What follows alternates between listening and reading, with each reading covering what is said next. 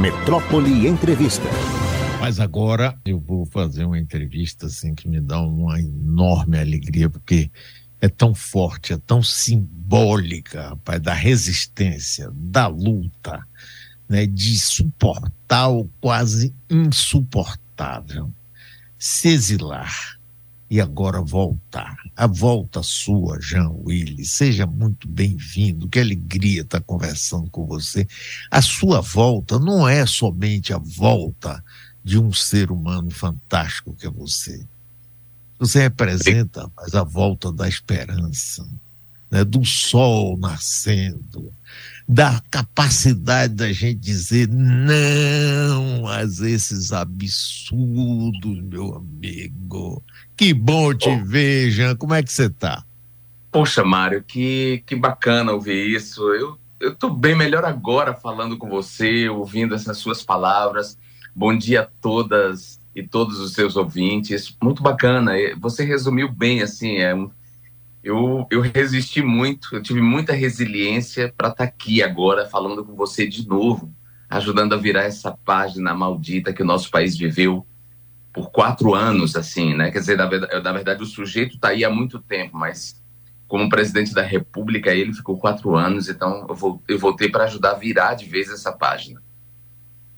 Jean, quando você estava ah, na, na Câmara Federal, esse cidadão, aqui na Bahia, você que é baiano como eu, tomou uma assinatura com você. Ele lhe provocou, rapaz, você. Conte um pouquinho isso aí. Deve ter sido uma coisa atroz, assim, uma, uma perseguição descabida, maluca. Aí, Sim, é foi Mário. Ele me escolheu, na verdade, ele, ele me elegeu como uma figura de antítese dele, né? E eu evitava isso o máximo que eu podia. Então, todas as os convites de emissoras de televisão e emissoras de rádio para fazer debates com ele, eu evitei, eu neguei todos os convites. Inclusive, a única vez que isso aconteceu foi sem meu, meu consentimento. Eu fui dar uma entrevista para a Rádio Globo e, e sem que eu soubesse, o, o, o locutor, o apresentador do programa, colocou ele na linha. E na hora que eu ouvi a voz desse sujeito, eu, eu bati o telefone. Eu falei: Olha, eu não, desculpa, mas eu não, não debato com esse sujeito. Eu não estou no mesmo nível desse sujeito. Eu não quero descer ao nível desse sujeito. Porque, claro, eu sabia quem ele era, o nível de assédio que ele fazia contra mim na Câmara, o, o tanto de insultos. Eram, era assim: não bastava. Uh, ele e a extrema-direita, que já estava se organizando ali em torno da figura dele, me atacarem com fake news, com as mentiras, com calúnias, né, que eles espalhavam os montes nas mídias sociais. Não bastava isso, que, que já era um peso. É, toda vez que ele cruzava comigo no, no, corredor, quando ele estava, claro, acompanhado, sempre quando ele estava acompanhado, ele me insultava ou fazia algum tipo de ameaça. Quando ele estava sozinho, quando ele cruzava comigo sozinho, ele era um covarde. Então ele baixava a cabeça e não me dizia nada. Mas quando ele estava com entourage em volta, ele sempre me insultava. Esse cara não foi fácil. O que esse cara fez comigo não, não foi bolinho, como se diz na Bahia. E eu resisti até onde eu pude, Mário. Assim, quando a coisa ficou séria mesmo, assim, séria do, do ponto de vista da, da minha segurança física, da minha integridade física e da minha família, que foi 2018, o ano em que Lula foi preso injustamente, o ano em que Marielle Franco foi assassinada, então, nesse ano em que a minha, minha vida já estava correndo muito risco, era um volume de ameaças muito grande, a Comissão Interamericana de Direitos Humanos da OEA, que estava acompanhando o meu caso, eu tinha feito a denúncia à Polícia Federal e denunciei também a, a OEA. Então, a OEA fez um pedido de medida cautelar ao governo Temer. Bolsonaro ainda não tinha sido eleito, mas seria eleito, era 2018, estava tudo claro que ele seria eleito. E o governo Temer negou essa medida cautelar. Então, a OEA me orientou, então, a sair do país. Eu, foi uma decisão que eu tomei junto com a Comissão Interamericana de Direitos Humanos, porque eles, eles viam que eu estava realmente correndo risco de morte e não tinha muito o que fazer. É, a instituição, a OEA, não tem um poder de polícia. Ela em si mesma não podia me proteger. Então, o que ela me, a orientação que ela me deu foi: você tem que partir para o exílio, que é a única maneira de você seguir vivo e desde o exílio você pode contestar é, esse governo e você pode denunciar o quanto essa democracia está sendo sequestrada. E foi o que eu fiz. E fiquei quatro anos e meio no exílio, e agora que o nosso presidente é Lula, que temos um outro governo aí, estamos respirando ares democráticos. É, e ele me deu garantias. De volta, eu estou de volta. Agora, teve aquele episódio, data a ser marcada, 17 de abril de 2016. Sim. Ali você não aguentou. Não aguentei mais. Ali, rapaz, o seu, peraí, o seu, aquele ato seu foi o ato de milhões de brasileiros que, apesar de, né, gostariam, sentiram representados, eu inclusive, eu, inclusive, me senti representado e imaginei que aquilo ali foi uma coisa de uma pessoa que já não aguentava mais. Mas conte aí pra gente. Não aguentava. A, a jornalista Sinara Menezes, ela diz assim que aquela, aquela, aquela, aquela cuspida veio do futuro, né? Ela diz assim, foi a cuspida que veio do futuro. Legal. Mas, na verdade, é, eu, foi uma noite difícil, né? A nossa presidenta estava sofrendo um golpe, porque era um golpe parlamentar que estava sendo dado na Dilma, de, um golpe disfarçado de impeachment. O país já estava polarizado, dividido é, pelo ódio, ou seja, e naquela noite é, Eduardo Cunha dividiu literalmente a esplanada dos ministérios em dois lados. Então, de um lado estavam lá as pessoas dos movimentos sociais,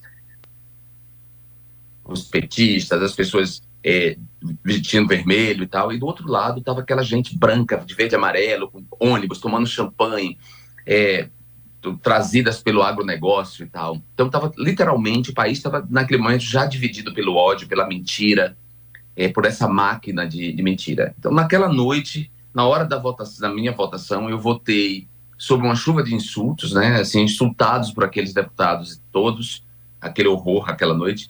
E quando eu voltava para minha cadeira, para meu, meu assento, eu cruzei com ele. E, e ele me insultou mais uma vez, né? E antes de me insultar, na verdade, eu já estava, eu já, eu já tava, assim, vou dizer de um português muito claro, eu já estava muito puto e desestabilizado porque ele dedicou o voto dele a um torturador, ao torturador de Dilma Rousseff, que é o, o general Brilhante Ustra, é, que, o, o, coronel Brilhante Ustra, na verdade, né? É, é, ele, é o coronel Brilhante Ustra. Ele foi de todos os torturadores aquele o, o que, digamos assim, a, a, memória histórica mais reconheceu como um dos mais cruéis torturadores da ditadura militar. E o sujeito dedicou o voto dele a um torturador, e ele deveria ter saído dali preso, porque a apologia à tortura, de acordo com a Constituição de 88, é um crime de lesa humanidade, quer dizer, um crime, e, e, os tratados internacionais que o Brasil é signatário é, apontam que a tortura é um crime de lesa humanidade, então a apologia à tortura é um crime que deveria levá-lo à prisão naquela noite, pelo menos. Ele não saiu preso. Ele não só não saiu preso, como ele se achou no direito de me insultar. Então, naquele, naquela noite, eu foi a minha gota d'água. Foram oito anos suportando a violência daquele sujeito contra mim, seus insultos, suas ameaças, sua difamação. Então, uma coisa mais forte falou dentro de mim assim, que eu nem eu entrei no transe, Mário. E aí eu mandei um cuspe na cara dele e claro, isso despertou também todo o ódio por parte da extrema-direita, que passou então a me atacar de maneira muito mais frequente do que já vinha me atacando. Mas você representou ali milhões de brasileiros, viu, João Willis? Inclusive este que vos fala. eu imagino, eu imagino, Mário, que na, na época da Covid-19, eu estava no exílio, que foi horrível para todos nós aquele momento é, para a humanidade, na verdade, um momento sombrio, uma, uma, uma, digamos assim, um fantasma de aniquilação que a gente viveu naquele momento. E esse sujeito, a gente sabe qual foi a gestão dele da Covid, uma gestão criminosa, uma gestão que ele debochava das pessoas mortas.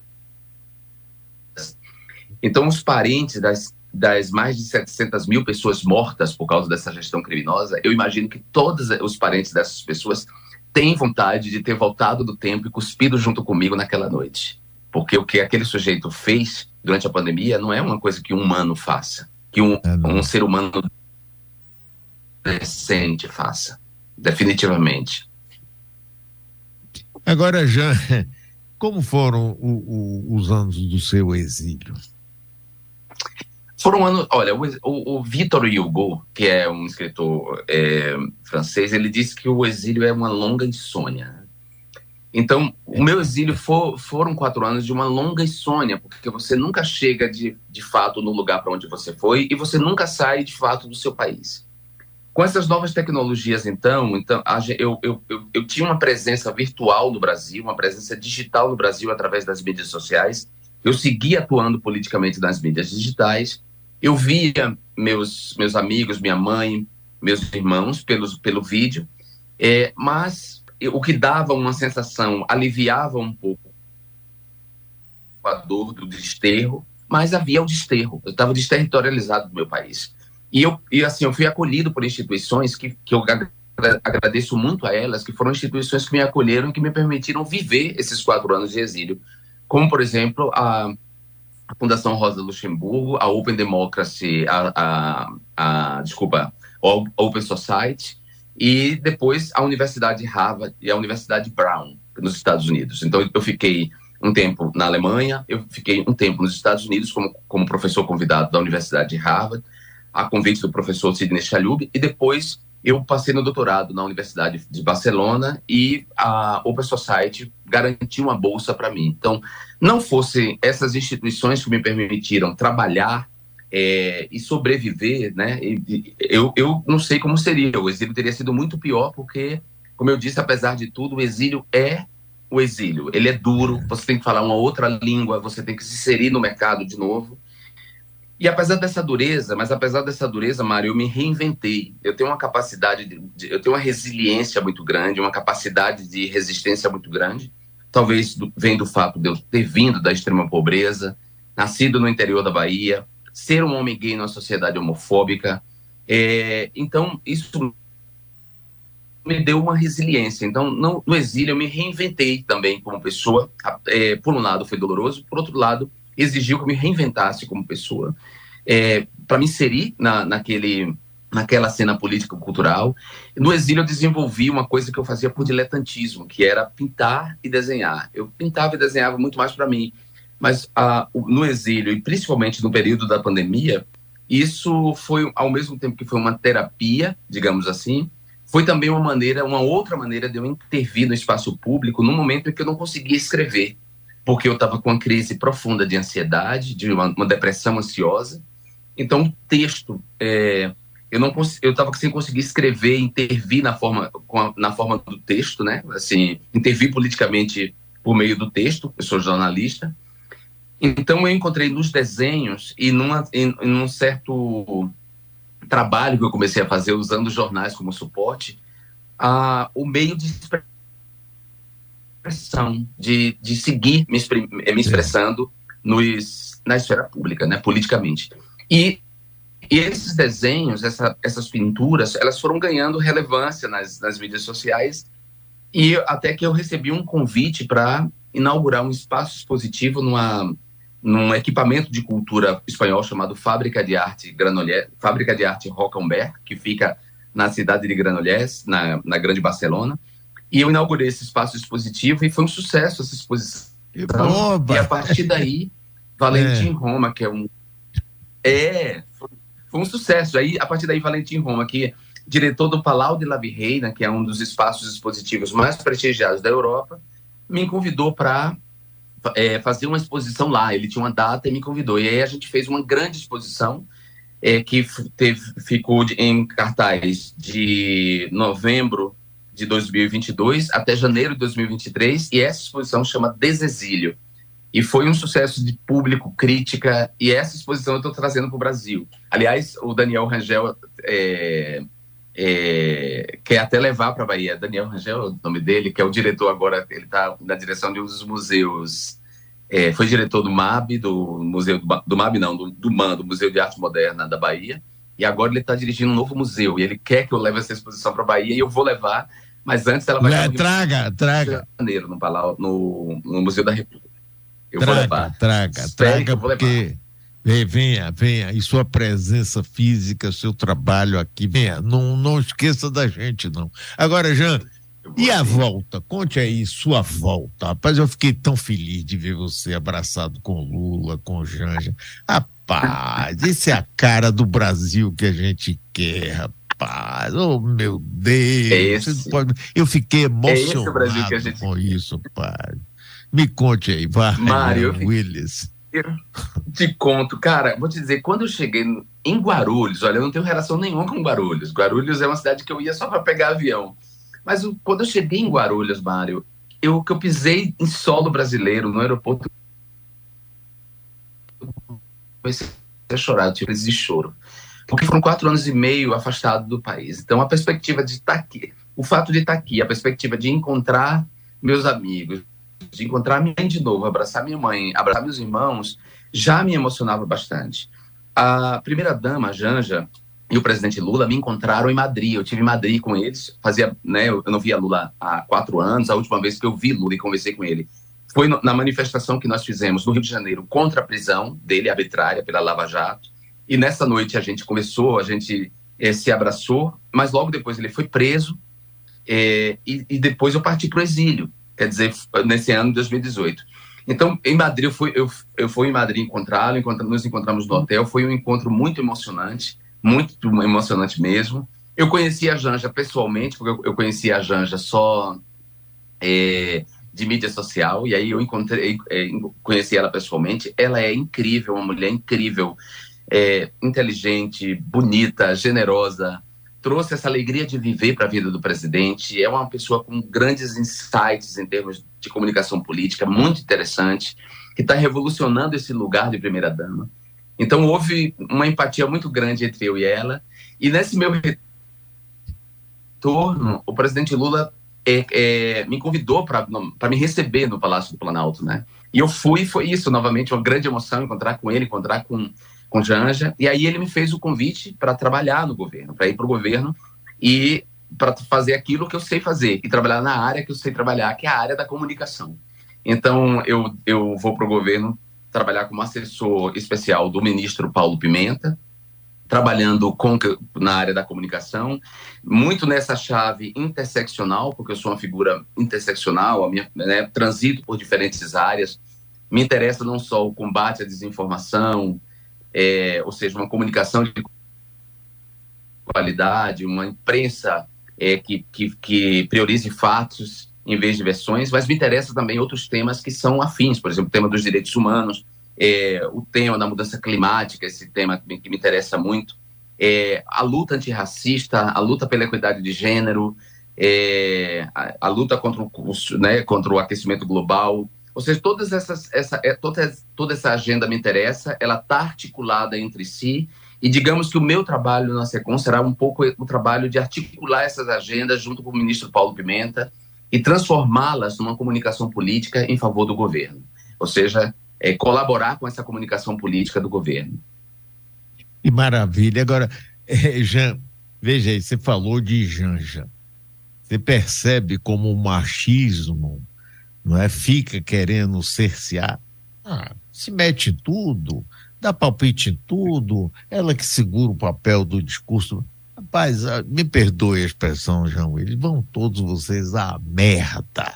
Todos, todos. todos um bando de, como diz na Bahia, é. como, Mário, como a gente diz na Bahia, um bando de descompreendido, porque é um bando descompreendido, porque primeiro é um direito da, de Janja ressignificar esse lugar de primeira-dama. E ao fazer isso, Janja não está apagando, traindo a memória histórica de Dona Marisa Letícia. Não. nada, Dona, nada que ver. É, Dona Marisa teve o seu lugar, claro, mas, mas Janja tem o direito de recomeçar esse lugar. E ela faz isso bem. E, e, que bom que ela, ela, ela tem esse gás, que ela não quer ficar no lugar da, da, da, esposa somente, né? Ela quer trabalhar, ela quer fazer o trabalho dela. Que bom que ela dá palpite. É, claro, isso não quer dizer que, que todos os palpites sejam ouvidos, porque nem todos os meus palpites, nem todos os palpites, ninguém se, são ouvidos mas ela tem excelentes palpites e sim, é, é, eles, ela precisa colocar as, as suas ideias, o seu, digamos assim, a sua perspectiva na cena. E ela é uma mulher muito inteligente, Mário. Ela é muito inteligente, ela pensa rápido, ela tem bons insights. E como eu disse, ela é muito generosa. Além de bonita, desculpe aí, mas a Janja é bonita, então eu acho que isso também incomoda incomoda pra cacete, rapaz. É, isso, isso incomoda também, sabe? Assim, eu, é, eu, cara, tenho maior simpatia por ela, e mais que simpatia, eu acho que ela é necessária para esse governo. Ela, ela foi necessária e é necessária é, para o presidente Lula do ponto de vista é, do indivíduo, né? Ela trouxe amor para a vida dele, ela, ela trouxe mais vida para ele, ela trouxe esse gás que foi necessário para ele enfrentar uma campanha duríssima, que foi a campanha de 2022, uma campanha baseada na mentira, uma campanha em que Bolsonaro utilizou todo o aparato governamental para tentar sabotar a, a campanha do Lula para impedir. A gente viu aí o, o, golpe de a tentativa de golpe de 8, 8 de janeiro, todo aquele horror. Ou seja, não fosse Janja do lado de Lula, talvez Lula não resistisse a tudo aquilo, entendeu? Janja trouxe vida para Lula e, além disso, trouxe vida para o governo, porque ela é uma mulher inteligente, mesmo. Jean, que bom te ver, rapaz. Quando você vier aqui na Bahia, ó, não se esqueça de marcar o encontro para a gente bater aquele papo e conversar mais ainda, viu? De jeito rapaz, nenhum, Mário. Rapaz, olha, maravilha, você é o símbolo fantástico desse renascimento deste país.